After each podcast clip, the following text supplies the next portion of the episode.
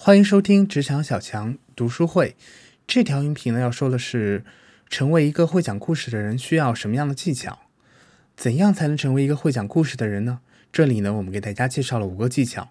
首先呢，你要找到一个能够让听众感到尊重的视角，利用不同的视角去审视一个故事，也可以让你站在你的听众的角度去思考这样的一个故事的意义。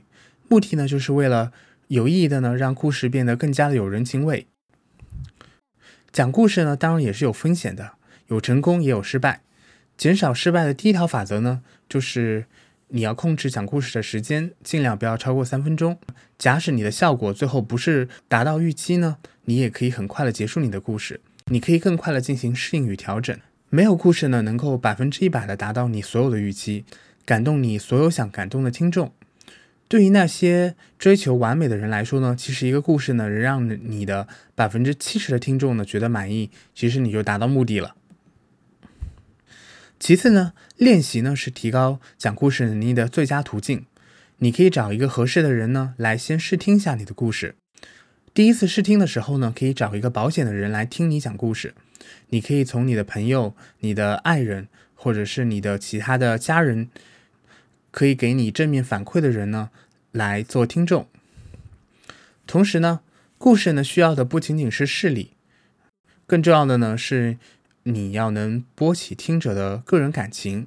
所以呢，你在找到一个觉得十分有意义的故事的同时呢，也要融入你自己的感情讲出来，可以让你的听众呢更加容易的全心全意的融入其中。最后呢，你需要用更多的感官信息，让故事变得更加的具体。比如说呢，你可以在脑海中啊想象一个砧板，一个在向阳的窗户下晒得暖暖的柠檬躺在砧板之上，果汁十足。你可以闻到柠檬皮清爽的味道。想象呢，你有一把锋利的刀，手起刀落，柠檬这时候呢就被你劈成了两半。看着这两半柠檬啊滚开，柠檬汁的珠子聚集。滴落到一起，汇成了一小片柠檬水。现在呢，你可以闻到柠檬汁的味道，也能闻到柠檬皮的味道。你拿起其中的一小片柠檬，再切一刀下去。这时候呢，你拿起这四分之一个柠檬放在嘴中，深深的咬下去，用嘴唇箍住柠檬，然后咧嘴做出一个大大的柠檬黄的微笑，让果汁任意流淌到你的下巴上。你有没有感觉到你的唾液腺是在起作用？当你听到的时候呢，你的嘴里有没有流出口水呢？就是因为这样的呢一个事例呢，它呢是可以说明，因为你的想象力呢，让你觉得你真的好像手中是有这样的一个柠檬。